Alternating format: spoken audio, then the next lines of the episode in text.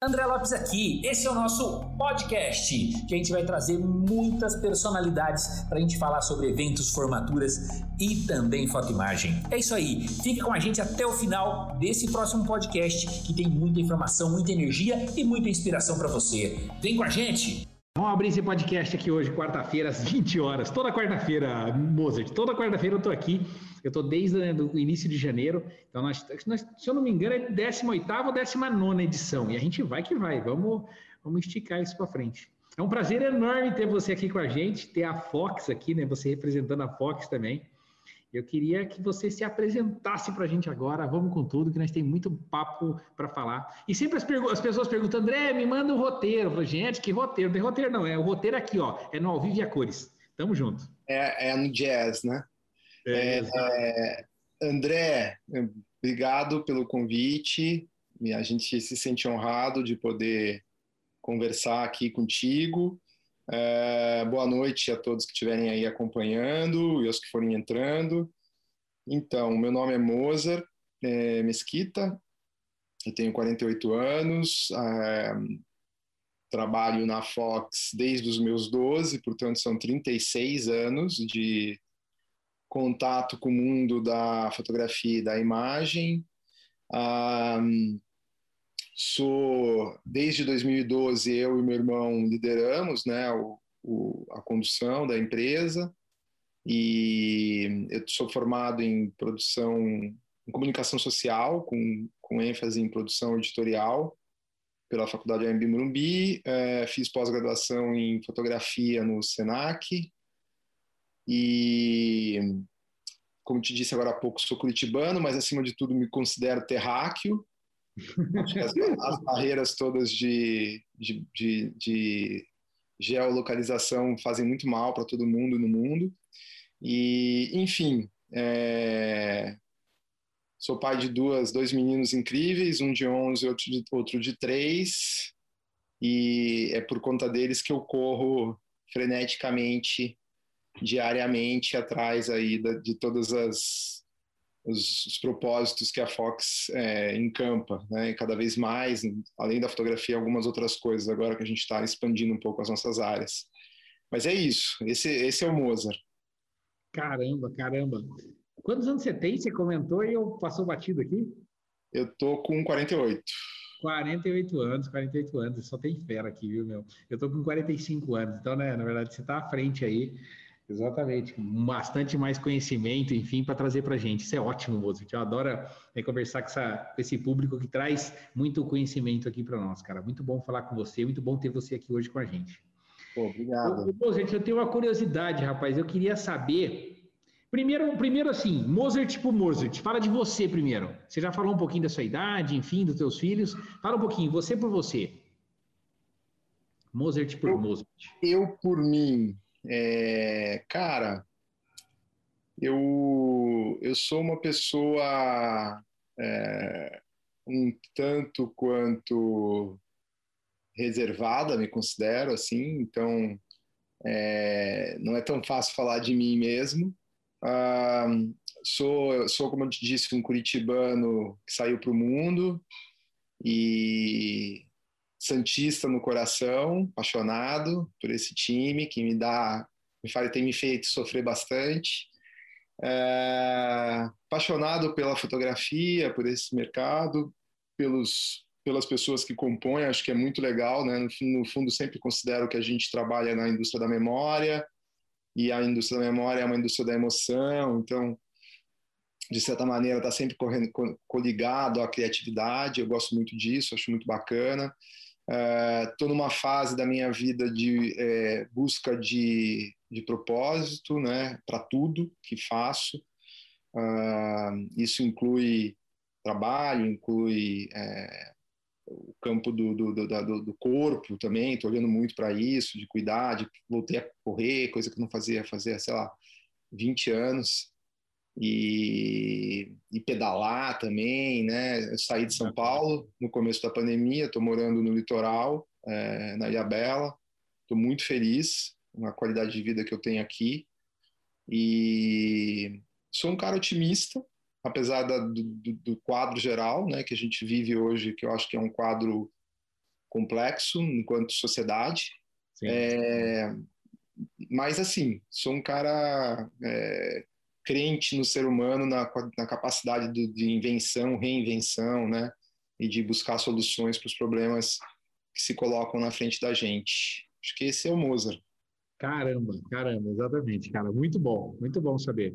E esse ponto que você falou, né, Mozart, assim, essa situação de, de, ser otimista hoje, isso é um ponto importante, né, que até eu falo, né, de vez em quando a gente traz tanto vídeo aqui, tanta coisa, né, no nosso canal, e né, até ouvindo vocês também no canal da Fox hoje, é, o quanto de energia boa que a gente traz, assim, para o mercado hoje, isso faz bem para as pessoas, assim, sabe? e tira as pessoas. O cara está ali sentado esperando talvez alguma coisa acontecer, né? Com uma carga de problema vindo por motivo de todo esse acontecimento Brasil. E é o momento dele, meu, ele olhar de olhar para outro lado, ele olhar realmente num rumo que vai fazer a diferença para o seu negócio.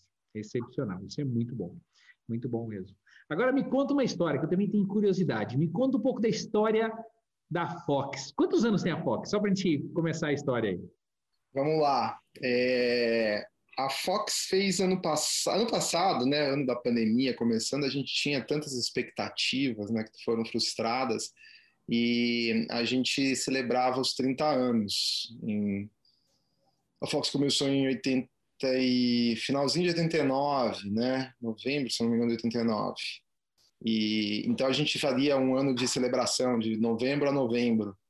Aí foi um ano que não deu para celebrar do jeito que a gente esperava. É, a gente está com 31 anos, a Fox começou como uma escola é, em Curitiba, Sim. e uma, lá no, no, alto da 15, né? Para quem conhece Curitiba.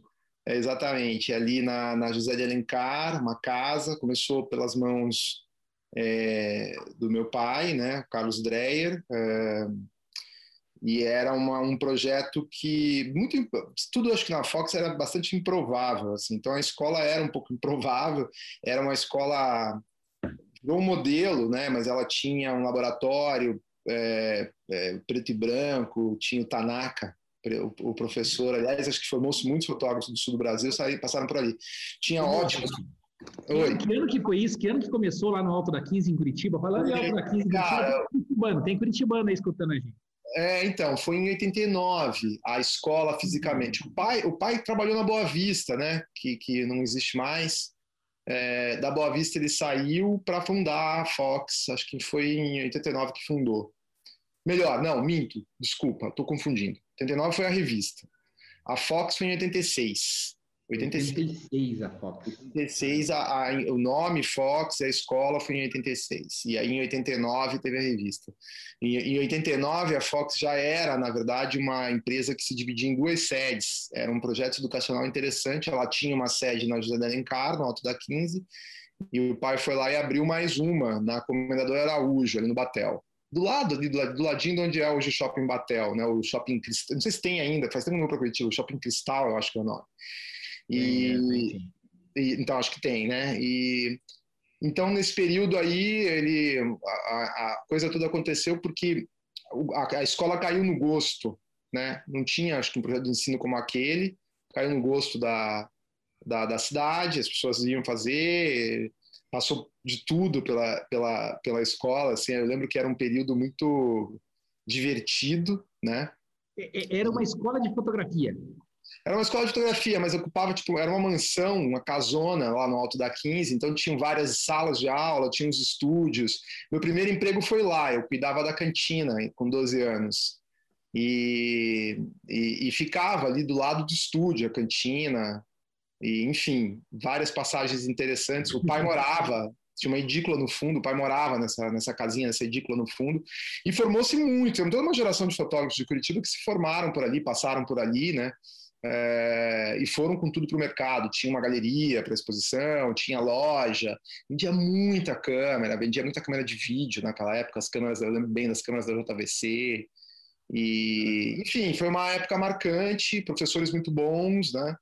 É, aí, na verdade, o pai lançou né, um boletim, um boletimzinho pequenininho, quatro, cinco folhas, assim, tipo um A4 dobrado, assim, né? um sulfite dobrado. É, e aquilo bombou, aquilo chegou aí. Eu lembro que teve uma. No ápice ia para, sei lá, 30 mil pessoas no sul do Brasil. Caramba! E o, é, é, e o boletim virou, foi o prenúncio da revista, né? Em 89, a escola estava indo bem, duas sedes e tal. Uh, a, o, o, pai sentiu que o boletim chegou num ponto que merecia algo a mais. Era para ser um. E era isso, era uma revista para ser a revista dos alunos. E aí foi curioso, porque a revista chegou em 89 e ela foi causando alguns incômodos. Na época tinha a Iris no Brasil, mas não tinha uma revista que tratava de capacitação do mercado, do profissional e tal. E, e, aí teve mais uma passagem interessante nesse processo. Também em 89, o, o Carlos, o, o meu pai foi chamado para fazer uma, uma, um congresso brasileiro de foto e imagem que foi marcante, assim, porque foi feito no, no, lá onde hoje é o, o, o olho, né, o museu, na época não existia o museu, mas ali naquele, era meio que um centro de eventos, e foi uma loucura, assim, um congresso, só a parte de congresso e feira também, mas só a parte de congresso tinha 2.500, um dos recordes, assim, veio gente de todos os cantos e tal, foi algo muito uhum. forte.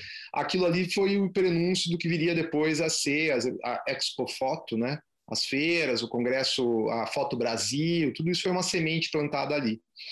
E nesse processo, a revista foi chamando esse trabalho todo do pai. Tal. Ele escrevia, é importante lembrar também que ele tinha uma coluna na Gazeta do Povo, que ajudou muito a escola. É, toda segunda-feira, se eu não me engano, falava sobre fotografia. E tudo isso somado foi criando o caldo, né, o rescaldo para surgir a revista Que chamou a atenção da indústria, né? É, a revista nadou muito contra a maré, assim, ela, no começo ela incomodou muitas a, a, liderança né, no Brasil da Kodak naquela época, não gostou, porque uma revista dessas talvez pudesse ameaçar alguma hegemonia. Eu lembro que teve alguns embates muito fortes, assim. Demorou uns 4, 5 anos. A Fuji foi a grande apoiadora no início e a Kodak deu uns, ficou tentando sabotar de todo jeito. Demorou uns 4, até que entrou também para apoiar. E aí decolou, né? Aí eu acho que nisso o pai foi muito feliz, assim, é, de construir um negócio improvável. Eu lembro que em 91 eu servi o exército em Curitiba, ali no Bacaxeri, no vigésimo primeiro, vigésimo, vigésimo primeiro BIB, né, Batalhão de Infantaria Blindada, dei um mega azar, assim, porque peguei uma das armas mais difíceis e eu não queria, eu fiz NPR, né, na verdade, eu estava indo embora do Brasil e o meu pai me colocou para dentro. Ele disse que ia me tirar e me colocou para dentro. Eu tinha um amigo que a escola atraía todos os milicos e o chefe da área médica era amigo dele, tinha feito um curso de fotografia. Ele falou que ia me tirar e me pôs para dentro sem me falar. E, e aí, nisso, nesse período aí, foi exatamente quando o pai recebeu um convite, no meio desse ano que eu estava no Exército, recebeu um convite da FUJI para assumir o ensino nacional é, da, da, da Fuji. Ele virou. E o pai era um marqueteiro, né? Incrível, porque ele começou a dar. Ele dava esse curso da Fuji, era um básico e um avançado. Ele lotava teatros, igrejas, praças, lugares. Pelo... Eu lembro de Londrina, Maringá, Ribeirão Preto, São José do Rio Preto, vários lugares eram turmas de 500, 600 pessoas. E ele era tão marqueteiro que ele criou um paletó verde. Então ele ia dar a aula como um garoto da Fuji, assim, e aquilo fez uma, uma época, né? O pai, quando parou de dar aula, ele tinha já 35 mil, entre 35 e 40 mil alunos que tinham passado pela mão dele. Então, é, quando ele fez isso, a Fuji falou: é melhor você morar em São Paulo para fazer o ensino todo, assumindo essa grade de nível nacional aqui em São Paulo. E ele falou: bom, melhor também é levar a revista. Ele deixou a escola na época com o irmão, Uh, já tinha fechado a sede da, da, da, da, da 15, ficado só com a sede do Batel, não fazia sentido ter as duas. E, e ele foi para São Paulo, foi na eu fiquei em Curitiba, inclusive, ele foi com meu irmão mais com o Léo, né? Foi com, com o Léo. É, em 91 para 92. E ali começa uma nova fase, né? A fase da Fox em nível nacional, é, a gente ainda imprimia em Curitiba, era uma coisa um pouco louca, assim, a frequência também era tipo de três em cinco, em sete, em quatro meses, né, dependia um pouco da economia, mas eu sei que eu acho que ali por 94 ou por 95, com a ascensão dos mini labs e com o surgimento da Foto Brasil, efetivamente, é, a marca Foto Brasil, porque a, a Alcântara Machado colocou a Foto Brasil, o, o, o pai foi muito se aproximou do, do, do, do, Rafael de Alcântara, Machado, e ajudou muito a feira naquele início e tal. E aí bombou. A Fox bombou nesse período de 95 até 98, assim, foi um período excepcional como negócio da revista, projetos inacreditáveis, assim, água, anúncios que pulava a caixinha, anúncio que não sei o quê. O pai era muito hábil, né, em criar prêmio de marketing, então ele criou prêmio performance, os melhores anúncios, os melhores profissionais. E aquilo, eu lembro que para dizer, para dizer, para tentar dar um relato, que isso era uma época pré-internet, é, eu tenho essa, a gente tem essas revistas, acervos históricos eram coisas assim grossíssimas, né? É, com dúzias, sei lá, acho que tinham edições que tinham quase uma centena de anúncios, era uma loucura, assim, né? Kodak, Fuji, Agfa, Cônica, todo mundo brigando nesse mercado, Noritsu, os mini labs, aquilo tudo, muitos encartes, encartes educacionais, né? Sempre teve esse pegar, essa pegada de capacitar o profissional do setor para que, que vai acabar consumindo da indústria. O pai fazia muito bem esses programas. E eu sei que no, no ápice a gente chegou aí para. A gente fez um levantamento, a gente ia para mais de 3.300 municípios é, no Brasil. A gente tem que lembrar que o Brasil tem 5 mil, hoje tem 5.500 municípios. Então, isso é um número muito impressionante. Nossa, estava quase no Brasil inteiro. E dizia, não, estava, e foi aí a força dela, porque na verdade, como não tinha internet, o que acontecia é que você sempre tinha um fotógrafo ou um fotinho né, ali perto da Praça Matriz, da igreja, de qualquer cidade. Sempre, sempre você teve essa figura. E a Fox chegava nesses caras, né? Então a Fox resolvia, resolveu muitos problemas para a indústria naquele momento, porque não tinha como um representante comercial da Kodak, da Fuji, da Agfa, da Konica ir usar todas essa, essa capilaridade que a revista atingia. Então, a revista dava muito resultado, vendia é, absurdamente, assim. E, enfim, é, acho que é, falar da história da Fox tem que passar, tem que falar dessa passagem toda. E, e, aí foi acompanhando, a gente teve que ir flexibilizando, o declínio, né, o digital foi chegando, teve o declínio do, das lojas, a ascensão do, do profissional, o profissional sempre foi um, um, naquele momento, né, era um patinho feio. A gente trabalhou muito, mas muito, muito. Lembro do trabalho árduo do pai para poder conscientizar a valorização da categoria, né? E ele era uma figura que, acho que muitos que estão assistindo também que tiveram a chance de ver essas palestras assim, até hoje eu viajo pelo Brasil, agora não, não né, nesse momento da pandemia, mas encontro, vou para algum rincão, encontro um rincão do país e encontro alguém que passou por uma palestra dele que ele tinha metodologias clássicas, né, para começar. Então ele falava, abram a porta lá no fundo, assim, né, principalmente quando era fotógrafo profissional. Agora eu quero que todos os fotógrafos pobres saiam da sala. Agora! Odeio fotógrafo pobre, saiam da sala e tal. E as pessoas ficavam ofendidas, algumas delas. Né? Eu lembro muito bem, até a figura, uma figura icônica do mercado tá aí no mercado até hoje, que é o José Arnaldo, que tem a Quality lá em Bauru. Eu lembro de uma visita que eu fui fazer para ele há uns quatro ou cinco anos atrás. Ele fala: Pô, teu pai, cara, incrível, né? Ele fazia aquelas. aquelas é aquelas aulas e dava aquele começo. Uma vez ele veio aqui, eu trouxe ele acho que em São José do Rio Preto, uma mega saia justa, porque ele fez aquele negócio de falar que eu dei a pobre e tal. Uns quatro, cinco vieram reclamar para mim, ofendidíssimos. Mas sabe que eu tenho que dar a mão, o braço a torcer para seu pai? Esses quatro, cinco são os que não ficaram no mercado, não deram certo. Os que, que ficaram magnetizados com a informação, e que ele, porque ele chegava depois, ele cumprimentava e falava, não, porque eu quero ver todos vocês andando de Mercedes, os que ficaram vão chegar no ponto de andar de Mercedes, não sei o quê.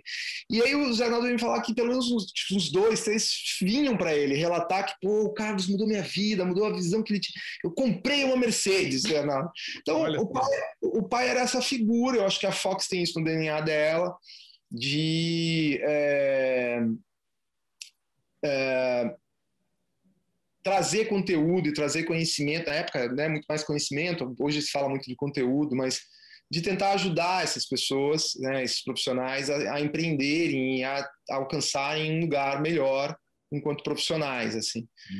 É, acho que, bom, enfim, aí tem todo um, acho que é importante, marcante falar, né, que em 2000 a gente ajudou muito, sempre com esses vieses de, de marketing, né, a gente ajudou muito a Foto Image Brasil, teve um racha, não lembro direito as datas e tal, uh, acho que em 95 decidiu-se que a Foto Brasil era de dois em dois anos a Expo Foto, decidiu-se a Foto Brasil como nova marca, e uh, houve um embate entre a, a Alcântara Machado e a indústria que não queria que fosse todo ano. E a gente defendia que, pelo conceito viés de marketing, o Brasil merecia ter uma feira todo ano. Sim. Então, a gente ficou alinhado com a foto com a Alcântara Machado, a gente criou um prêmio, o melhor stand da feira virava a capa da revista, era uma votação com os stands e tal, isso virou um case, assim. A gente criou uma parceria muito duradoura, Uh, até um ponto, né, envolveu os sindicatos, a festa, até um ponto que acho que foi em 2005 ou 2006, que a Alcântara Machado foi comprada pela Reed Exhibitions. E o, o, a gente já vinha acalentando o desejo de fazer. Eu estava fazendo o Congresso Paulista de Foto e Imagem desde 2004 e o, o, o, pai achou que a gente corria o risco da Alcântara fazer a conta, a Reed, e ver que, por conta de transição tecnológica, a feira deixaria de ser interessante. E ele falou: vamos falar com eles, vamos propor um evento, é, vamos propor o crescimento do Congresso Paulista, que era no primeiro semestre, e vamos chamar eles para serem parceiros, porque o mercado tem que ter um, um evento puro, organizado por players do mercado, para não ficarmos na mão deles e tal. Os caras não entenderam, né? entenderam a gente como concorrentes. Ali foi um, teve uma cisão, 2007, surgia a fotografar, né? É, foi um episódio que infelizmente nos distanciou de uma figura muito importante naquela época, que era a, a show manager do, do, evento, a Duda, né, Escobar, que o pai teve uma relação muito forte com ela, eles tinham assim, se bicavam, mas eram muito construindo coisas muito legais juntos. E aí, aí a gente começou a fazer uma feira, concorrendo com um gigante internacional, que dito e feito, como o pai falou, começou a fazer contas e foi fazendo a feira minguar, né? A, a Foto Brasil foi declinando, assim, de certa forma até de, a decadência foi uma coisa triste no final, assim, de ver. Em 2015 foi a última edição, né? E a Fotografar, em 2016, assumiu o posto de maior evento da América Latina de imagem, né? Quando a, a Foto Brasil deixou de existir. Então, é, é, um marco também, é legal pontuar, né? Em 2007 surge, é, em 2017 a gente fez 10 anos, 2019 foi a 12 edição. Sim. Estamos agora aí suspensos no ar, esperando é, passar tudo isso que a gente está vivendo, mas um evento que né, é, colaborou muito para o mercado, em várias formas, de várias maneiras. Um evento foi engraçado essa visão, né? A, a, a Reed não soube acompanhar a mudança toda. Era, e a mesma coisa que está acontecendo no mundo, na fotoquina, né? A fotoquina está praticamente sumindo também, meio que por, derretendo, assim. São eventos gigantescos que para se readequar a uma mudança tão grande de mercado tem muita dificuldade de encontrar o novo tamanho.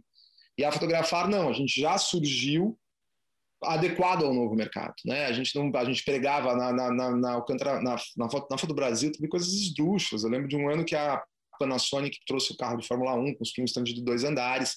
Eu fui entrevistar o diretor de marketing e ele falou: "É, a gente pôs aqui um milhão de dólares nesse stand".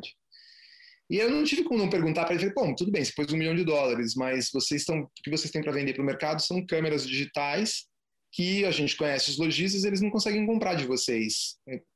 Para que isso, né? Cara, o Japão mandou, a gente está pondo.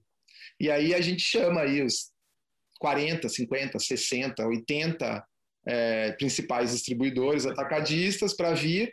Então você tem uma, é uma anacronia. Por isso que uma feira como aquela deixou de existir, porque os caras eram um gasto desnecessário, era um investimento. Muito investimento, fora de foco. No final, eles foram indo para o lugar de tentar achar um. Lembro, eu lembro bem que tinha aquela tentativa de fazer uma BIS, né, uma CIS aqui, então virou uma BIS e foram perdendo completamente o foco e, e, e, as pessoas foram quando fotógrafos começaram a postar no começo do Instagram numa das feiras foi 2015 justamente no último ano ou 2014 que tinha uma, a feira misturou som automotivo casa conectada a Samsung com a casa conectada a Sony com som automotivo a Panasonic eu acho que estava com geladeira e coisas assim.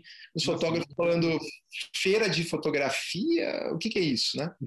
E aí, é, enfim, a gente veio acontecer o que aconteceu, né? É, se a gente não tivesse criado a fotografar, o mercado teria ficado sem um evento puro naquele momento ali. Sim. Então, acho que assim, falar um pouco da história da Fox é isso. Hoje em dia, né?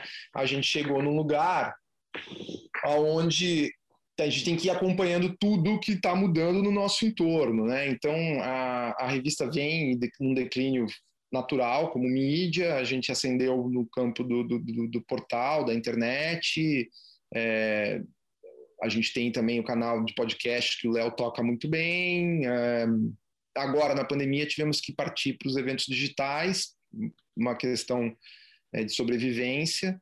Também tivemos êxitos interessantes, muitos aprendizados, erros é, retumbantes, como eu acho que é normal para qualquer empreendedor, né? São nos, são nos erros que a gente aprende, inclusive. E hoje a gente se considera uma empresa em profunda transformação, uma profunda transformação digital. É, a gente não tem a clareza exata do que nós vamos nos tornar. É, a gente tem alguns desejos, sabemos para onde a gente quer ir e tal, mas algumas coisas ainda não estão tão solidificadas assim. Mas é, há bons indícios de que é, o destino vai ser interessante. A jornada está sendo incrível. Bacana, bacana, muito bom a gente ouvir tudo isso, que é uma história assim, né? Teve, teve, construiu muito o Brasil inteiro com foto, né? Teu pai com certeza foi uma das pessoas aí que levou toda essa, né? Inclusive a metodologia dele, esse jeito, né, de fazer acontecer de fotografia para o Brasil inteiro. Isso é sensacional brevemente sobre quando teve a virada de câmera, câmera analógica, enfim, de, de filme mesmo para digital. Como que foi esse momento, essa transição assim? Você lembra dessa dessa época, 2005, 2006?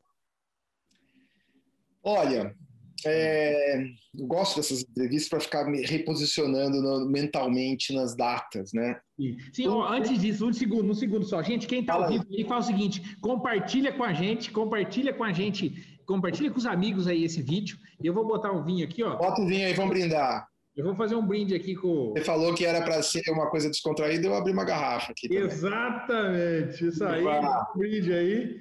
Santé. Aí, golinho.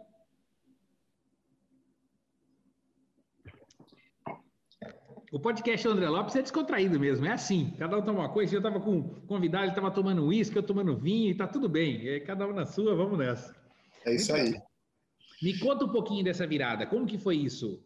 Olha, André, eu vou te dar alguns dados interessantes. Assim, vamos falar um pouco primeiro, você fala do analógico digital, o que, que era o analógico? O analógico era um, é um mercado que você tinha uma quantificação muito fácil de fazer, né? O Brasil, quando chegou no ápice, chegou em perto de 100 milhões de rolos de filme ano. Era o nosso, era como se fosse o PIB da, do mercado fotográfico. Ah, quando vai bater em 100 milhões, né, e tal. Quando o mercado bateu em 100 milhões no Brasil, no mundo, é, que foi 2002 para 2003, o pico foi, foi 3,2 bilhões de rolos de filme. Tá?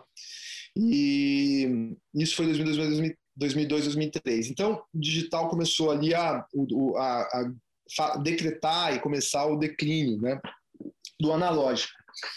Uh, eu acho que assim, uh, primeiro a gente não pode negar que era que, que é a evolução da tecnologia é inevitável e todo tipo de combate houve, claro, que toda tecnologia que chega ela vai incomodar. Então, por exemplo, você pega nos mini labs, né? O papo, eu lembro muito claramente da, dessa conversa da, do, do, de que a foto ia desaparecer, né, que, não, que, que não era foto e tal, a impressão dos mini labs. Óbvio, né, as câmeras digitais causaram e, e um, um, grande estresse na, na, na, nos, nos, nos, fotógrafos, principalmente os mais antigos naquela, naquele momento. Né? Então, uma geração que precisou ou de um assistente que dominava a tecnologia, é, muita gente ficou pelo caminho. Né? E, e óbvio, quando a tecnologia é, vem, ela costuma fazer também uma democratização né, do acesso, uh, tornando uh, menos fácil os feudos. Né? É, basta você olhar para a publicidade. A publicidade, por exemplo, tinha que há casos de fotógrafos que cobravam numa campanha para uma no começo lá da telefônica e tal, um, um milhão e meio para fazer uma campanha. Né? Isso não existe mais, isso acabou. Aliás, isso acabou na, na fotografia, acabou no filme também, porque você tem vários pontos de, de migração tecnológica. Então, por exemplo, outro, outro ponto fundamental ali é quando a Canon traz a 5D, é, aquilo também representa uma revolução imensa, né? tornando a câmera fotográfica uma câmera cinematográfica, de certa maneira, e a, tornando muito acessível qualidade de cinema para quase todo mundo. Então, é, que é o que a gente vê hoje. Hoje a gente vê os orçamentos de filmes, né? Eles caíram 10, 15 vezes, é, mesmo porque a própria mídia está diluída, né? Não precisa muito fundo para entender que o quanto a Globo está perdendo poder, né? Todos os últimos anos e tal, e as outras TVs. Então, assim, é, o impacto foi imenso, né? O impacto foi gigantesco, é, toda uma reeducação foi necessária, né, para os fotógrafos. É, haja visto que, imagina o que significava você olha, a gente perdeu na pandemia um fotógrafo incrível, que é o Sérgio Jorge, que eu entrevistei, tive a oportunidade de entrevistar, o cara que fotografava, cobriu Pelé é, na Vila Belmiro.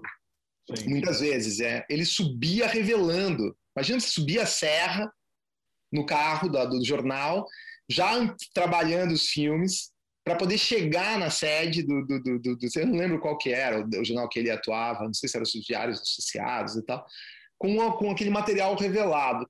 Cara, quando chegou o digital para o fotojornalista, é, sei lá, ali no, no, não sei dizer qual foi a Olimpíada, talvez em 2002 teve Copa do Mundo, 2002 já, deve, já devia ter transmissão. Você tinha, se transmitia do campo, né, imediatamente. Hoje em dia é isso, você está acompanhando as partidas e as transmissões. Então, assim, a, a, é, é, uma, foi uma mudança muito dramática, muita, algum, não vou dizer muita gente, mas muita, mas Teve muita gente que ficou pelo caminho, né, por conta disso. Outros souberam é, criar um entourage, um staff que trabalhava digital né, para eles. É, e a, houve aqueles que se adaptaram com muita facilidade. Óbvio que se adaptando com muita facilidade, andaram de braçada, né? É, por várias razões, entendeu? Porque, enfim, quando está, se você se adapta rápido àquilo, os outros ficam para trás é, naturalmente você vai atrair né, é, o interesse de, de, dos clientes, das empresas e tal. Foi um, momento, foi um momento marcante, um momento muito interessante da história. Agora, tem uma passagem aí curiosa, né, sobre a, tem um, um, o livro do presidente da Fuji, é, Innovating Out of Crisis, né, inovando fora da crise. É uma passagem interessante porque a Fuji é, é, assim, tinha aquela cultura nos anos ele fala disso no livro, né, do, do seguidor, do segundo lugar. É, então era Kodak, Kodak, Kodak, uma marca que chegou a ser a terceira do mundo e tal. E, e a Fuji, aí teve uma geração de japoneses que encampou a missão de assumir a posição número um, né? E esses caras nadaram loucamente, remaram loucamente, inovaram loucamente para passar a Kodak. E passaram a Kodak seis meses antes do filme atingir o pico da curva. Então, eles comemoraram é, a vitória nessa batalha, né? E vinham vindo superando em algumas coisas já há um bom tempo na qualidade dos filmes e tal. E só que uma conjunção assim até meio dramática, porque na hora que, no momento histórico que a curva do filme faz assim, né, e começa o declínio, eles chegam e eles passam. E aquilo foi uma grande frustração para eles, né? É, assumiram depois de tantos anos e tal, provaram que eram capazes de assumir. Uh, isso tudo, esse, esse, livro eu ganhei visitando o laboratório de inovação, é, o, o hotspot que eles têm de inovação no, no Vale do Silício, em Santa Clara. E foi muito curioso, porque eles, é, obcecados né, e resilientes, apesar de terem toda a curva de, do filme, foi uma coisa muito impressionante. Em 10 anos, uh, um consumo de 3,2 bi reduziu para menos de 100 milhões. É uma coisa é, absurda em termos de queda de, e de disruptura né, de mercado. Mas a Fuji foi muito inteligente, ela se preparou para esse momento, superou, e aí o que ela fez? Né? É, ficou diferente do que a da, da, da Kodak nesse sentido ela foi transformar todo aquele conhecimento. Eu acho uma história muito importante para a gente como empreendedor, assim, né, de superação. todo aquele conhecimento para tentar não jogar, não jogar fora tudo que eles aprenderam, não demitir em massa né, as plantas de filmes, eles começaram a uh, criar inúmeras situações uh, de reaproveitamento daquelas plantas. Então, hoje, por exemplo, se a gente pegar uh, a maioria dos plasmas, você tem película de filme preto e branco ali, a gelatina. Se você, a Fuji é uma liderança em, em é, eu esqueci, a, a, como é que é o nome? A, esqueci o nome do, do, do, do, do cosmético, mas eles são top 3 de cosmético na Ásia com a gelatina do filme também, desenvolveram uma emulsão para não, não cair no crime ambiental, né, por causa do colágeno, eles desenvolveram uma emulsão sintetizada. E eles a, a, a, coisa é tão avançada que eles até mesmo a película da tela de TV ela é reprocessada e vira óleo para carro de, de, alta performance. Então deram uma aula de como é, inovar numa mega crise, talvez a maior crise da história desse mercado aqui. Só uma passagem curiosa aí sobre superação, né, de obstáculos. Verdade. É, Posso mudar de assunto um pouquinho? Claro. Agora, a gente, falando assim de foto imagem, falando um pouco desse momento Brasil e tudo mais, a gente vê.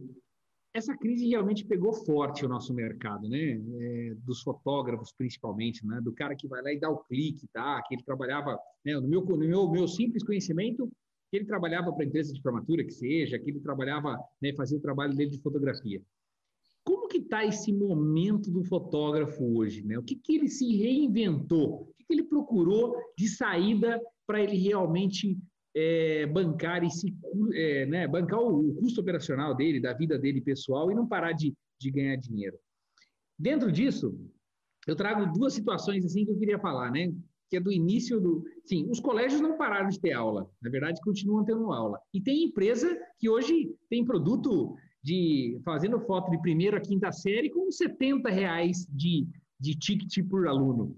Tem outros que fazem de colégio de terceiro colegial, nona e terceiro colegial, e faz ticket de 600 reais por aluno. Ele, né, os caras se reinventaram nesse meio de caminho e estão fazendo faturamento desse jeito. O que, que, você vê com essa situação toda? Como que como que está esse momento assim? Que você que tem contato com muito fotógrafo também, Mozart. Hum, uma pergunta é, complexa. Olha, primeiro assim, a gente vamos, vamos colocar é, a coisa em perspectiva, né? A gente olha numa, na, na Fox a gente cobre vários inúmeros mercados, né? Obviamente todos aqueles que estão que são dependentes de evento e aglomeração. Sim sem dúvida, estão vivendo situações dramáticas. A gente sabe de inúmeros relatos e tal. É... Especificando, estamos falando principalmente de cabines, é... que é um mercado que a gente monitorava, tínhamos criado um evento, que é mercado de formaturas, mercado escolar, né? Talvez com um pouco menos, mas também, e é, 15 anos e casamentos, né? É, então ficaram de pé né, digamos assim, é, social, no que, do, família, no que tange a gestantes e os nascimentos, são 3, 2 milhões e meio a 3 milhões de nascimentos ano. Essas uhum. pessoas seguem querendo esse registro, isso é histórico, que a gente vai estar vivendo agora. A gente, como a gente lembra da, da gripe espanhola, a gente vai ter uma lembrança, vai ser um momento que né, as pessoas vão querer lembrar efetivamente tudo isso que está acontecendo, fotos vão ser documentos históricos daqui 100 anos para falar, pô, olha que, que, né, que, que, nós passamos naquela situação e tal. Uhum. Ah, e a fotografia na parede também é importante mencionar, né? As pessoas ficaram muito mais em casa, há uma descoberta, não vou dizer uma descoberta, isso já vinha com alguma força, mas é, talvez esse mercado tenha tido a chance de florescer um pouco mais. Uh, por último, não por último, mas também temos que listar o mercado de, de memória familiar, né? Acho que as pessoas mais emotivas em casa é, estão sendo provocadas a, a há um pouco mais, há, há criatividade aí produzindo provocações para que as pessoas imprimam de alguma forma suas memórias e tal. Uh, a gente tem acompanhado muitos relatos nesse campo. E eu diria também que é importante aí falar de uma, de uma categoria que é, nós não podemos esquecer, que é a, a da imagem. Né? A imagem mediando tudo isso. Hoje estou eu aqui com você, nós estamos conversando, temos aqui uma tela, uh, e as coisas estão muito nesse campo do, do, da mediação virtual. E num, num, campo como esse, todas as relações são. É, claro, há som, há, né? você tem um Clubhouse que surge no meio dessa pandemia e tal, Sim. mas é, numa, no, no, no, no, fim, o que a gente percebe é muito mais relação mediada por imagem. Então, é óbvio que tem uma oportunidade também, porque essa, essa a imagem pode ser com mais ou com menos qualidade. É, a gente sabe de vários vários fotógrafos que conseguiram, por exemplo, converter a situação de casamento é, que não acontece com um casamento que aconteceu com live. Teve esse momento aí. Eu acho que é, no campo dos, de formaturas, em especial ou do escolar, como você falou, é, falando de um geral, né, a gente vai ter que, que, que quebrar muitos paradigmas, né?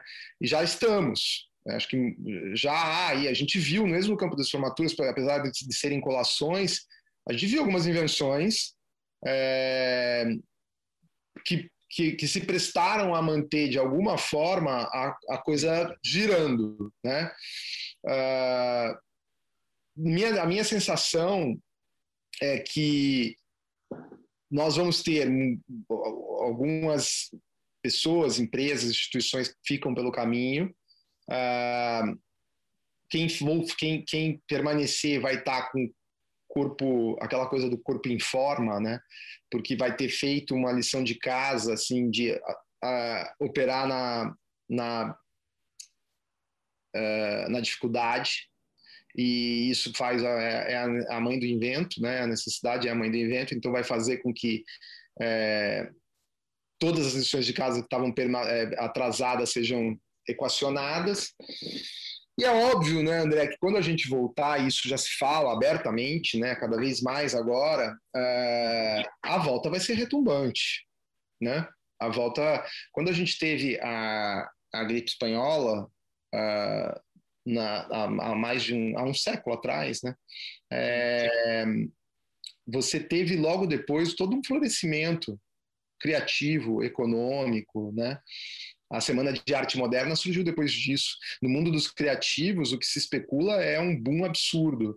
Eu acho que nos negócios é, especula-se algo também assim é, parecido, né? É, depois de, de, de, uma sensação de estar represado por tanto tempo, as pessoas vão querer é, se encontrar, vão querer festejar. É, e eu acho que vai ter muito espaço para o nosso mercado ocupar uh, nesse novo lugar. O que me preocupa, na verdade, é que o nível de preparo, né? Hoje o mundo está pautado por experiências e nem sempre, nos, em alguns nichos do nosso mercado, a experiência está em primeiro lugar no que se quer oferecer para os clientes, para os consumidores. Aí está um problema, é. Isso é um problema que pode sim é, colocar a gente num lugar menor comparado com, sei lá, outras experiências mais interessantes que nos que suplantem aquilo que a gente oferece. Essa deve ser uma reflexão de todos nós que estamos no setor, né? De, de como, como, como a gente vai trabalhar o encantamento é, depois de tudo isso que a gente passou. Exato, exato. só me responde uma pergunta que o Hélio fez aqui para a gente. Quando que a Fox, na verdade, entrou com o tema realmente formatura? Qual o momento que ela entrou? Você lembra do ano que, que entrou com formaturas realmente? Olha, o Fórum de Formaturas. Um abraço para o Hélio, né? É. O, o, tema de formaturas, ela, ele sempre teve presente no nosso pautário, no editorial. Acho que desde lá do começo e tal. É, mas assim, ganhou força mesmo. Nós estamos falando de em 2019 a gente fez, se eu não me engano, a gente fez a décima edição do fórum, ou foi 2018, Então, nós estamos falando de 2008, 2009. É, o, o Carlos sentiu a necessidade de ter um fórum específico para o setor. E olha, eu vou te falar uma coisa: era uma loucura as primeiras edições, assim. Eu lembro claramente de dele falar pô, que, vai, que ia ter que comprar um colete à prova de balas, que o, negócio ia para um caminho do risca-faca, tinha discussões homéricas, né? Teve um ano muito engraçado, lembro bem disso, a Juliana Oliveira, né, que na época era da Universal, é, da Fotoalbum, e eles entraram num acordo de que tinha que estar na pauta é, fotografia escolar. E aquilo foi tão execrado pela tribo tradicional de formaturas, assim, porque não era o lugar, não se deveria discutir. Teve um mega, uma mega, um mega arranca-rabo. A gente sempre teve no fórum de formaturas uh, um lugar um, sensível, para falar o mínimo, e, e, claro, conectada a um lugar né, do mercado de fotografia, a Fox cobria todas as áreas e tal, que era o lugar que nos lê sempre, eu sempre falei isso, né? Falei várias vezes no fórum, assim, que leva, que, que, de certa maneira, agora nos últimos anos teve alguns outros setores que nos levaram também, mas que levava o mercado para as páginas policiais, né? Infelizmente, né? Exato. Então, é, eram, eram, eram nervos expostos, sempre teve e tal, e eu acho que o fórum cruzou seu caminho, assim, foi, foram teve anos melhores, anos piores, a gente teve muita dificuldade no começo, né? As pessoas não queriam falar, escondiam. Depois, depois Aí não, aí era a inversão, as pessoas ficavam nos assediando para poder falar. É... Enfim, eu acho que o mercado de formaturas é, tem muito para evoluir. A gente sempre achou isso. Todos nós temos, como pessoas, como empresas, como negócio, como tudo, tudo mais. Mas o mercado de formaturas em específico, a gente que acompanha todos os outros e tal, é... Tem muito a evoluir, né? Tem muito a evoluir. Melhorou, nos últimos anos melhorou, não há dúvida, né? É... A Beform, acho que é um marco, um divisor de águas aí também nessa história. É... e você, com, com a Beform, você consegue começar a ter uma filtragem, né? Você consegue começar a ter uma... Fica um pouco mais claro os mais interessados em construir um mercado é, saudável, porque as práticas não eram né, as melhores assim, as mais exemplares, as práticas desse mercado de formaturas. Então, quando você tem esse tipo de situação, é sempre uma coisa muito delicada, porque dói, né, falar de algo que não está certo, precisa ser corrigido. O ser humano tem essas dificuldades, né? Às vezes ele não quer encarar a própria os próprios problemas e tal. Exatamente. Então, isso, isso até é uma, é uma pergunta, assim, quando você, você falou que você começou né, com essa situação dos fóruns de formatura, né, um ou outro queria até, não, não faz, não sei o quê, tudo mais, porque acho que o mercado talvez queria fazer ele super restrito. E aí hoje nós já temos tudo completamente escancarado nas redes, né? A Beform vem trazendo um monte de informação, uma Viva, uma Ticomia da vida, que são os grandes do mercado, trazendo muita informação, né? Tem eu também aí, despejando um monte de coisa no mercado. Como que você vê essa diferença de uma para outra e para onde que é o nosso rumo, nosso caminho, realmente? Então, eu eu eu, eu, eu tava, na verdade, é, um pouco antes de, vamos lá, colocar isso. Eu acho que um pouco antes de você surgir, André, teve lá um movimento que fez, foi o prenúncio da, da própria Beform, né? É, que também surgiu num, isso surgiu num fórum é, com o Fabrício lá em Poços e houve uma movimentação e o mercado falou estava chegando num ponto de ebulição, não tinha mais como não acontecer alguma coisa. Surgiu um grupo de WhatsApp, que acho que é o que, né, o que se, se mantém até hoje do networking. networking. E é, eu até achei que, que o, o André Lopes que a gente tem hoje no mercado seria o Fabrício lá atrás. Né? É, alguém que ia começar, que era do mercado, porque a Fox não é do mercado, né? A Fox não faz festa de formatura, nem, nem foto de formatura. A Fox acompanha esses empreendedores há muitos anos, visita as empresas, conhece a indústria, mas a gente não faz, né? Tanto que na época da, da própria Beform houve algumas sugestões, ah, porque vocês têm que assumir a presidência.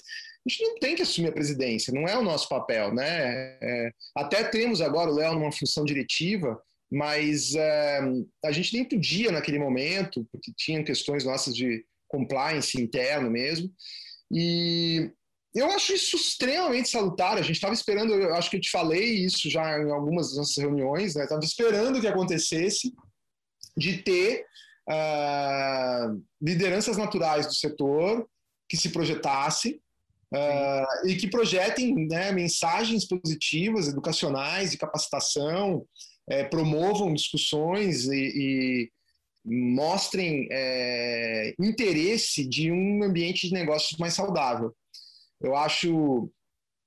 Eu sempre defini, trazendo para a Fox, eu sempre defini, quando eu estava explicando, ah, o que é a Fox? Qual é o papel da Fox? A gente sempre se colocou como um, um tentando proporcionar uma arena para que as empresas, falam para a indústria, assim, né, para os big players, para que as empresas briguem com as melhores ferramentas do marketing, que é ciência. No final, nós estamos falando de ciência, né? É uma, um mercado sem marketing é um mercado de é gangster, é terra arrasada, né? Que a gente já viveu isso e hoje a gente está vivendo de novo. A gente está se aproximando disso de novo, porque a gente está. As empresas, numa época de crise como essa, cortam demais. Ó, o primeiro lugar que elas cortam é marketing e tal. Eu vejo de forma muito salutar o, surgimento dessas iniciativas e acho que está alinhado com movimentos que já vinham é, natural, naturalmente acontecendo pela própria aceleração da informação na internet. Então, é, tem uma diluição do poder né, que existe é, que da, da, qual faz parte a diluição do poder da Globo, da qual nós também vimos o nosso, no, o nosso papel de certa forma e a gente precisa lidar com isso, aprender com isso, reinventar o nosso papel. É, então, assim, acho extremamente salutar ao mercado. É, acho que é, nós devemos estimular que outras iniciativas é, como essa aconteçam e às vezes também tem essa questão de que é, o, o, tempos e movimentos, né? Quer dizer, tem, tem até que ponto uh, o momento daquela organização está alinhado com aquele mercado. Tudo isso também conta, né? Mas não sei se eu respondi a tua pergunta, mas eu acho que ressaltando esse tipo de trabalho como que a gente tem visto, né? Agora a Viva fazendo, o que você faz. É, a gente demorou, a gente esperou muito tempo para que acontecesse. E é, eu só acho que todos nós temos que estar sempre cientes. Falo isso porque também aconteceu no mercado de casamentos, na, na, na né, a, no mercado de influência, da responsabilidade do que nós propagamos, né, do que passamos para as pessoas. As pessoas se inspiram, né? Nós vivemos numa época em que é, essa diluição do poder facilitou a propagação de um mal terrível, que são as fake news, que, na minha visão, no mercado de fotografia, no mercado fotográfico, elas, é, é, formaturas, é, se bem que eu ia dizer que só formatura, não, só propaga-se em todas as frentes, assim, mas é um lugar fértil, né? É, as pessoas é, tá lá o tiozão do app passando às vezes informação que, que não é incrível, né? Que é triste de ver. Então a responsabilidade com que a gente, com como lidar com isso, com como lidar com a influência, é algo que tem que ter uma reflexão sempre, né, de todos nós que estamos nesse lugar, nessa posição. Não. Mas eu acho que nós estamos numa boa, nós estamos numa, num momento muito legal, muito ascendente. O mercado de formaturas, apesar da crise, que foi muito forte, né? A gente não pode lembrar, esquecer que no final do ano passado, no segundo semestre do ano passado, a gente foi né, a Flávia levantou que todos os 6 mil eventos dos, dos membros sócios da, da, entidade estavam cancelados. Cara, isso, isso é um, uma conjuntura histórica muito forte. É muito impacto. Né? O que isso representa, nós vamos lembrar desse momento com muita. com muita. É, nenhum saudosismo, mas com muita consciência né, do que isso significa do peso disso nas histórias dessas famílias, é, dessas empresas, né, né de todo, todo mundo que está envolvido nisso. É, então, eu acredito também muito numa evolução nesse momento, né? Por tudo que a gente está vivendo, né? A gente está criando, acho que, acho que a gente vai criar empresários e empresas muito mais fortes e potentes nesse momento. Né? Todo mundo olhando muito mais para dentro de casa, pensando na metodologia que vai adotar, na parte administrativa que ele realmente vai cuidar para ele ter uma visão, uma visão administrativa, uma visão, uma visão muito mais detalhada dentro de cada projeto, assim, para realmente trazer resultado para a empresa. E eu acredito que isso vai ser, vai ser muito válido para esse momento. Para você ter ideia, hoje eu estou em algumas negociações no Brasil, Mozart, de empresas que estão em dificuldade financeira. A gente está negociando hoje com outras empresas que estão adquirindo, uma adquirindo a outra e tal, para gente, a gente não ter problema de mercado de empresa deixar formando falando sozinho, né? Que esse é um, é um, é um peso muito grande para mim, assim, como, como ser humano, é que é o como empresário. Que é o problema que eu estava falando. Quando você deixa formando falando sozinho, é a hora que a gente estampa as notícias policiais. Exatamente. É Pode acontecer.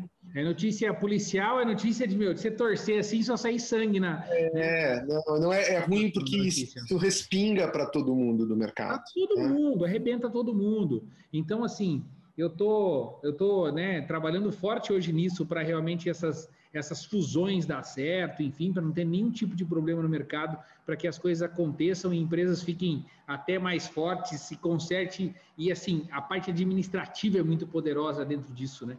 E aí hoje projetos de fotografia também, né? Porque fotografia se inovou muito, né, Mozart, nos últimos anos, né? Dentro do mercado do mercado de formaturas, eu digo, né? Porque é, é o meu conhecimento ele é limitado dentro de formatura, não tenho outros conhecimentos, mas dentro de formatura a gente conhece bastante coisa, a gente desenvolveu e vem aplicando hoje em empresa e tendo resultado exatamente nesse momento de pandemia, né?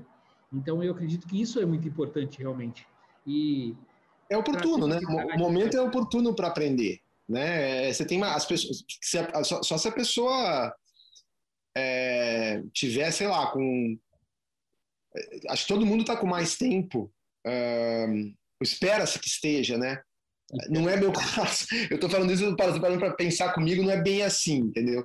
Mas eu acho que é, numa empresa especificamente de formatura que teve que parar em, em, vários aspectos, porque não tem o que fotografar, não tem o evento, Sim. deveria se aproveitar esse momento, se possível, para absorver novos, novos, novos conhecimentos e se preparar para um futuro é, que pode ser extremamente é, glorioso, eu diria, né? Eu acho que a gente deve se ter festas a hora que voltar homéricas é, e as pessoas vão estar querendo celebrar, né? Então, é, agora precisa chegar lá, né? Precisa chegar lá, precisa estar vivo, precisa chegar lá, precisa estar organizado, precisa estar preparado, talvez até a hora que a coisa que, que você atinja um ponto é, de ter fôlego de caixa novamente, né? Tudo isso. Você está preparado para essa para cruzar essa tormenta.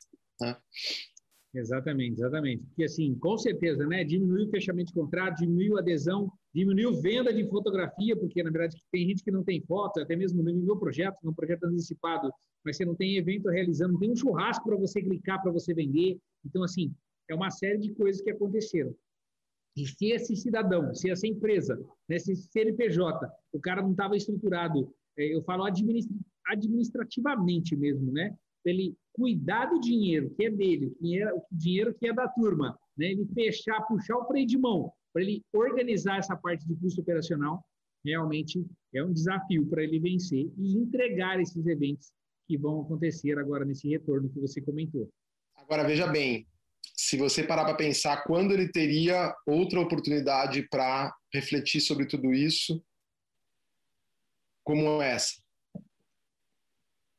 É uma das coisas que ele tem que fazer nesse momento, porque com certeza também na volta ele vai ter muito trabalho, as pessoas vão ter muito trabalho para correr. Então, assim, é, é quem não estiver aproveitando para fazer isso, está perdendo um tempo precioso. Está perdendo um tempo precioso. Eu falo hoje, né? Tem muitas empresas que, Mozart, ele gasta 100% do tempo dele resolvendo a situação de turma que quer cancelar, ou aluno que quer cancelar.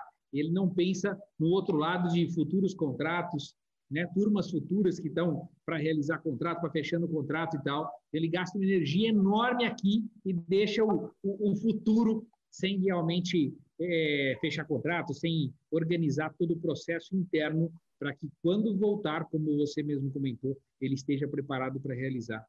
Então tem tem muita coisa dentro disso aí que dá para a gente trabalhar realmente.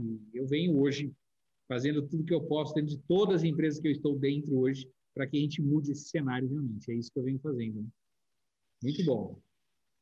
E você tem encontrado empresários é, preparados para é, a mudança ou obrigados a fazer a mudança? Mais empresários obrigados a fazer a mudança. É, exato. É. E é a mesma coisa que você falou do seu pai, quando seu pai falava, gente, aqui eu não quero fotógrafo pobre, com essa mentalidade pobre, vaza aqui dessa porta. Eu estou na mesma situação de empresa de formatura hoje. Se você não tem uma mentalidade que você vai conseguir atravessar essa turbulência, vai conseguir administrar isso de uma forma tranquila, sim, né? Claro, você vai ter problemas, mas você vai conseguir administrar e vai romper essa barreira. Cara, sinceramente, você não tem nem que estar tá me ouvindo. Fala o seguinte, me deleta, para de me seguir. Sai, não adianta, cara, não adianta, não vai resolver a sua vida.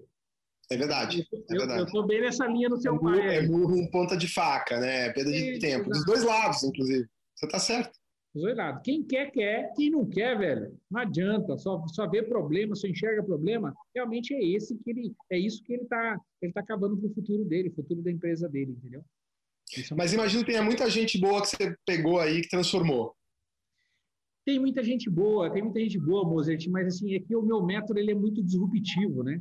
Eu trago uma situação que, assim, falando só de foto imagem, né? O cara falava assim, eu tenho um projeto chamado Foto 8X hoje, que é um projeto meu, né? Uma metodologia minha, e eu tenho um método Chrome também, que é para formatura inteira. O Foto 8X, por exemplo, é uma situação que, assim, eu entro né, em equipe de 12 vendedores hoje, né? Que eles sempre aprenderam a vender pagando cachê e tudo mais, enfim. Aí chega o André lá falando tudo 100% ao contrário, ele a princípio fala, ah, legal, tá bom, acredito. Ele não acreditou em nada que eu falei, moço. Nada. Ele está cagando para mim, desculpa a palavra, velho, para mim. Entendeu? Aí o que eu tenho que fazer?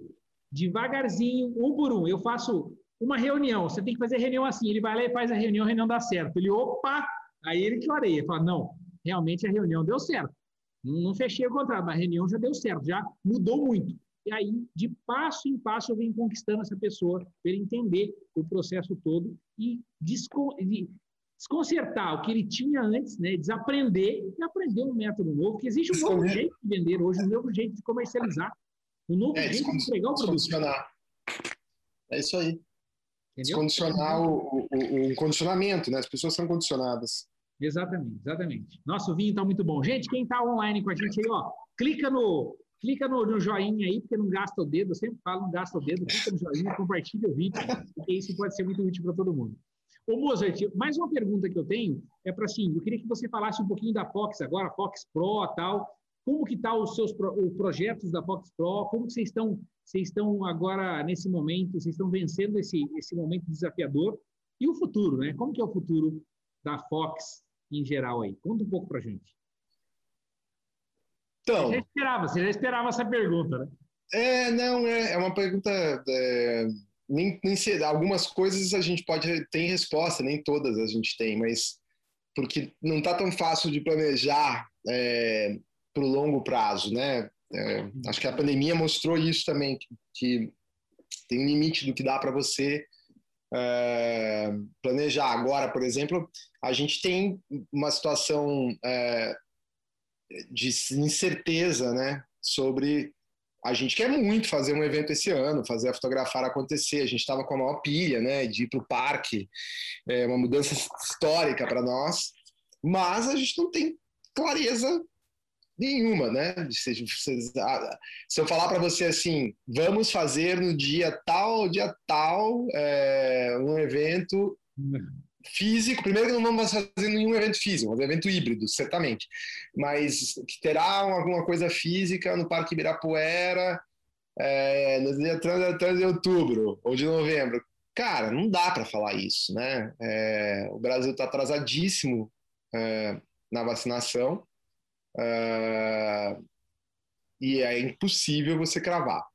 Então, o que nós fizemos, né, a gente anunciou para a indústria, fizemos eventos virtuais, para um evento virtual em fevereiro para anunciar o nosso ano, e temos tido que lidar com os ajustes.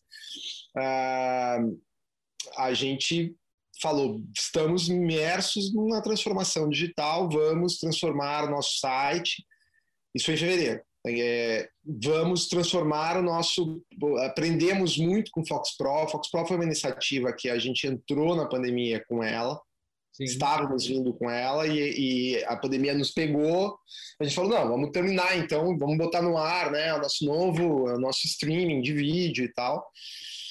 Só que a gente tem é, é dessas lições que a gente aprende, né? A gente entrou achando que dava para trazer o mesmo projeto para é, o ambiente da pandemia. Só que a Fox é, diminuiu de tamanho, né? A gente não, não pode ficar com a mesma quantidade de pessoas, a gente diminuiu pela metade. É, a gente não vai ao escritório faz um ano e praticamente quatro meses. É, a gente teve que rever muitas coisas. Eu, nesse, nesse aspecto, o Fox Pro ficou um pouco anacrônico, né? Uh, a gente precisou uh, revê-lo e aprendemos que os eventos funcionam muito bem uh, nele, no ambiente dele, foi um sucesso imenso. Mas que a parte de conteúdo, o trabalho era muito grande para manter aquilo que a gente tinha desenhado. Sim. Então a gente redesenhou com a lição dos eventos online como um, um, case de sucesso, a gente reprojetou os eventos também. a gente está agora com a nova oferta terminando de empacotar ela, né? Então, o site, temos um novo site no ar, está muito bonito, fox.com.br. Isso também foi um erro, a gente ficou com fox.com.br, Fox Pro, duas plataformas, a gente teve agora que embutir. Então, você entra numa só, né? Você entra no fox.com.br e a camada do assinante vai ser a camada do Fox Pro. É... Aprendemos um, um bocado também sobre as plataformas e tal, então, a partir de agora, a gente está adotando o YouTube e o Vimeo, como plataformas, o YouTube para aberta e o Vimeo para fechada. É, e isso vai começar agora é, a ser vendido né, como uma nova formatação da nossa entrega de conteúdo. É, aprendemos que no digital o fox.com.br acendeu muito, a gente mantém um trabalho consistente ali de entrega de conteúdo que eu acho que pouquíssima como jornalismo mesmo, poucos, poucos veículos fazem, acho que não tem ninguém que faça, na verdade, que cubra loja de fotografia, que cubra mercado de cabine, que cubra mercado de fotografia em geral, né?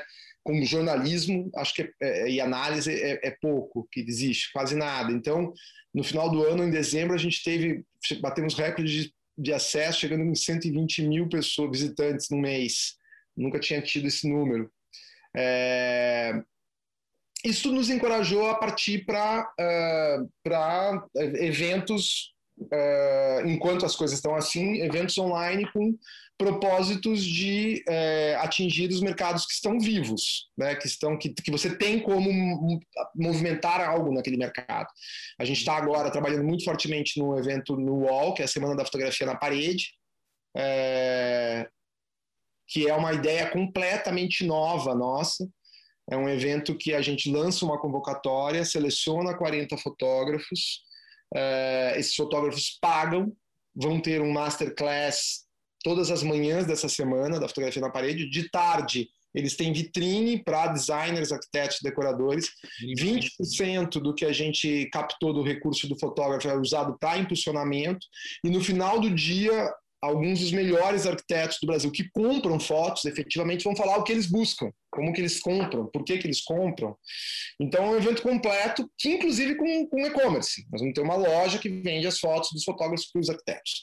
Então, é, isso foi é fruto da pandemia. A gente nunca imaginou que a gente ia fazer um evento assim e é um sucesso. Hoje um evento que está atraindo, todos os dias estou atraindo novas marcas para patrocínio, né? A Hanemide fechou, Fast Frame fechou, está sendo bem bacana, bem legal. É, com a mesma natureza, a gente criou um outro evento para aquilo que eu acho que é o motor da indústria da memória, de tudo, do mercado que nós estamos falando, que é a mãe. Então a gente criou o SIM, a Semana do Imaginário Materno, que tira o arquiteto, decorador e designer da Semana da Fotografia na Parede, troca por mãe no SIM, e é isso. A gente vai ter uma convocatória também para 40 fotógrafos. Isso aí nós vamos ter que fazer regional, então primeiro vai ser a primeira etapa vai ser São Paulo. E as pessoas se inscrevem, as fotógrafas, fotógrafos, a gente aprova o portfólio, elas vão pagar por, esse, por uma espécie de workshop. Nas manhãs, elas vão ter masterclasses de assuntos nevrálgicos para capacitação delas enquanto profissional. De tarde, elas estão numa vitrine para as mães, que a gente vai atrás dessas mães pelo, pelos recursos de marketing digital. Uh, e no fim do dia, a gente tem grandes especialistas em maternidade, discutindo as questões da maternidade. O que é legal desse evento é que também está vindo junto uma espécie de marketplace para vender para as mães, vender ensaios de parto, de gestante, de newborn, e vender memória, vender os laboratórios, vender os produtos que a nossa indústria faz. Então, uh, a gente está revendo o nosso posicionamento, né? A gente está indo até o CIA. A gente era uma empresa mais B2B. A Fotografar foi nos mostrando que fotografia hoje você nem controla, o si chega, né? Quando você está, eu lembro claramente de estar em corredor da feira e encontrar o, o, o, o dono do izakaya que eu frequento na Liberdade. Eu olhei para ele e falei, o que você está fazendo aqui? Ele falou, ah, comecei a fotografar para fazer foto para o Instagram do restaurante, os outros restaurantes quiseram comprar minhas fotos, e eu fiquei é, interessado em fotografar para os restaurantes e vim comprar câmera. Então, assim, é, a gente está começando a enxergar a quebra das barreiras. Assim, a gente acha que a gente pode ir um pouco além é, do trade especificamente. E estamos começando essa jornada. O UOL e o SIM são, são propostas desse tipo. A gente fez agora há pouco um evento extremamente interessante aí para uma outra tribo, para criatividade, né? É, o Imagicon, é um edital que a gente venceu da, da Secretaria do, do, Estado de São Paulo. É um projeto que já existia, estava desenhado para acontecer junto com a Fotografar no Parque Ibirapuera. A gente fez uma versão pocket online com projeções é, pela cidade de São Paulo. Um fim de semana foi noites de projeção em penas da cidade e o final de semana seguinte foi de criatividade numa conferência, a Conferência do Imaginário.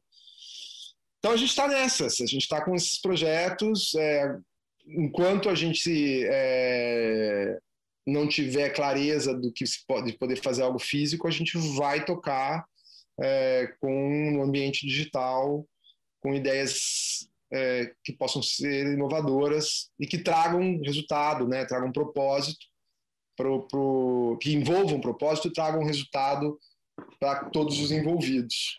Sem dúvida, sem dúvida. Então, até queria, né, a gente já conversou várias vezes, Mozart, sobre os nossos negócios juntos e tal, ainda não se encaixamos ainda por motivo que está tudo online realmente agora, né? Mas quando for presencial, com certeza a gente vai fazer negócio junto aí. Vamos juntar uma coisa com a outra, porque o que eu falo assim, se fortalecer o negócio cada vez mais, fortalecer, né, é, juntar as pessoas aí que estão fazendo essas, essas situações acontecerem no Brasil, a gente vai trazer claro. mais gente para o nosso lado, né, sem dúvida nenhuma. Inclusive, eu estou com na fora digital agora também, né? ele acontece 100% digital, iria ser híbrido, mas desistimos completamente da opção. E agora vai ser dia 22 a 24 de julho, vai ser uma imersão de três dias, pesadíssima, em três dias, que a gente vai fazer quinta, sexta e sábado. Né? Então, até, até mesmo a gente fica pensando, tem hora, né? Será que esse dia é bom ou ruim? Eu falei, gente, nossa equipe inteira, nós temos oito pessoas hoje na equipe, que acabou crescendo um pouco nesse momento, por causa do nosso digital aí. E aí a gente ah, mas no sábado é ruim e tal. Falei, gente, é ruim para quem não interessa no assunto. Se os caras interessar no assunto, ele vai cair para dentro. Se não, claro. Tudo bem. Ele vai procurar outra coisa, ele vai fazer outra situação, que também está tudo bem para a gente, que não tem problema nenhum. Com certeza, é, é isso é mesmo. Assim, não tem jeito, é. exatamente. A, a, André, a gente está à disposição. É, a, a, gente espera, quem sabe, né? É, na, na, na, na hipótese de da, da, fotografar acontecendo, que acho que não vai ser esse ano, acho pouco provável do jeito que as coisas estão indo, mas é, em algum momento do ano que vem, cara, a gente pode conversar com certeza aí de trazer o, a foto perto, para dentro, junto. É. Vai ser um prazer. Sem dúvida, a gente está super, super afim também de fazer a coisa realmente acontecer. Cara, muito bacana esse, esse bate-papo aqui para conhecer um pouquinho da Fox, conhecer um pouquinho da história, a história do seu pai, né? Que é uma história muito bonita também, né? Até da história do terno verde, é muito legal esse tipo de coisa, porque a gente vê que, assim, é, quem, quem faz o diferente realmente pode se destacar e se destaca muito, né, Mozart? Acaba saindo na frente, acaba fazendo diferença e acaba criando um holofote muito claro para ele, né? Sem dúvida nenhuma, né? Claro. Falou também. Tem que ter uma mensagem clara, tem que ter uma mensagem né, de continuidade também no mercado. Isso é muito importante, né? A gente se preocupa muito com isso aqui também, de como a gente vai né, continuar escalando o nosso negócio, continuar fazendo empresas acreditar no nosso projeto realmente e mudar o, né, o, o senso administrativo e toda a operação do negócio, né? Isso é muito bacana. Você quer deixar uma última mensagem aí? O que, que você falaria hoje para o nosso mercado? O que, que você falaria hoje para os nossos fotógrafos, todo mundo que está no mercado de trabalho, enfim, e está esperando a situação acontecer aí novamente, nesse momento? Olha, é... eu, eu, eu, é difícil que, querer dar uma de, de é, futurologia, né? De, que eu posso dizer para as pessoas. É, deixa eu só tirar isso aqui, peraí. É, primeiro, resiliência, né? Com, com, com a situação que nós estamos passando, porque é, é uma situação delicada, mas as coisas vão passar.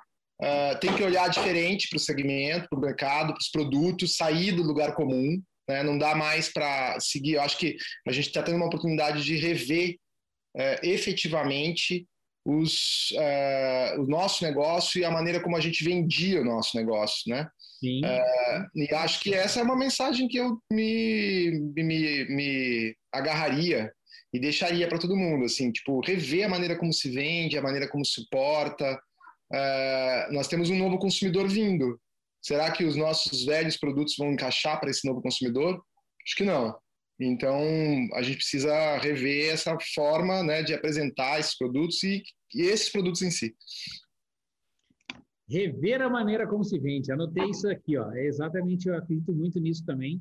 É, rever a maneira de vender, rever a maneira de apresentar o seu produto, de colocar o seu produto lá na frente, até mesmo de entregar o seu produto, né? E produto é um ponto muito importante hoje, né? Porque tem muitas empresas que, que nunca ligaram muito para isso, simplesmente fazia a história de, meu, estou fotografando 3 mil, 5 mil, 10 mil formandos e nunca ligaram para isso. E o produto, eu falo que hoje é uma coisa todo, é o todo diferencial do negócio é o produto que você tem que você vai ofertar realmente para o seu cliente. Eu é, precisa, eu acho que precisa repensar o modelo de negócio. A, a, empresa de formatura tem que aproveitar essa oportunidade para repensar isso, né? É, e outra coisa, acho que precisa pensar também que o cliente, a gente tem falado muito isso, né? O cliente, é, o formando, ele pode ser cliente de outras coisas, não necessariamente apenas, né? É, os produtos que a gente está habituado. Talvez ele tenha ouro na mão se ele pensar assim, se ele rever como que ele enxerga esse cliente, né? Exato. E, e acho que também uma mensagem que eu queria deixar, eu acho que é uma mensagem importante, é a do associativismo com a Beform, de olhar uhum. para essa questão. É, tá aí o TAC, quanto está ajudando as empresas. Então, assim, é, olhe com carinho né, para essa entidade que chegou para realmente é, ajudar uh, e mostrou isso na, na, na, pandemia. Então, vale a pena se associar. Eu, eu sou defensor, participei ativamente do começo entendo que está fazendo muita diferença para as empresas do setor. Sem dúvida, sem dúvida, muita diferença mesmo. Hoje, né? Tem, é, hoje, na verdade, a gente tem uma voz lá em cima, né? Eles provaram por A mais B de tudo que aconteceram, né? Então, nós lá dentro, eles provaram que eles conseguiram chegar a Brasília, se juntar a outras associações e conseguir trazer um Perse, por exemplo, para dentro de casa, faz toda a diferença realmente e vai ajudar muitas empresas do mercado. Ô Mozart, mais uma situação, cara. Eu faço um monte de perguntas, um monte de perguntas. Chega no final de todo o podcast, eu falo o seguinte. Ô Mozart, você tem alguma pergunta para o André Lopes nesse momento? Se você quiser perguntar, fique à vontade. Eu vou responder cheio de energia aí com você. Ô André, é... cara, uma pergunta para você. É... Como você acha que vai ser a, a, a primeira grande festa de formatura do, do mercado pós-pandemia? Primeira grande festa de formatura. Ainda vai ter um monte, eu acredito assim, realmente que vai ter um monte de receio ainda, né? Da situação toda do mercado ainda que a gente vem enfrentando, né? De, meu, Será que eu vou, por exemplo, a gente vai hoje, né? quando a gente vai num restaurante, qualquer lugar que a gente vai hoje, nem sente isso. Peraí, eu não vou chegar muito perto da pessoa, não vou tocar em tal coisa, não vou tocar em tal coisa. Isso, isso é um fato que está na, na vida da gente hoje, né? Como que vai ser a formatura realmente que vai acontecer, uma grande formatura? Eu acredito que vai ter um certo receio ainda, mas as pessoas mais encorajadas a fazer e encorajadas a ir para essa festa também. Eu sou do tipo muito otimista, né? Como você falou logo no começo, eu também sou otimista do mercado. Eu acredito que quando, quando chegar aí a um nível de 80% de vacinados, enfim, a gente vai estar numa visão completamente diferente de evento. E eu acredito que que os jovens e todos os nossos convidados, eu acho que vai vir com tudo para as festas e o negócio vai dar aquele boom, como você mesmo falou, né? Inclusive, já está acontecendo alguns eventos em, em outros países, né, que já está retomando. Estão dando esses indícios, é verdade. Isso, e já está já tá dando um volume gigante de pessoas entrando nesse evento, mesmo com ticket vendido, uhum. enfim, tudo certinho, mas já está dando muito resultado. E é isso que vai a gente. É isso aí, cara, é isso que vai acontecer. Deixa eu te falar, é, vamos, vamos ter que encerrar no jazz aqui. O meu, o meu pequenininho de três anos está invadindo a live, cara.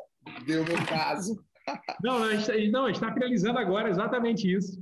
Muito bacana, muito bacana essa presença sua, esse monte de bate-papo, esse monte de coisa que você trouxe para a gente, Mozart. É, Pô, eu agradeço. Eu que te agradeço. Foi incrível, cara, poder falar com você.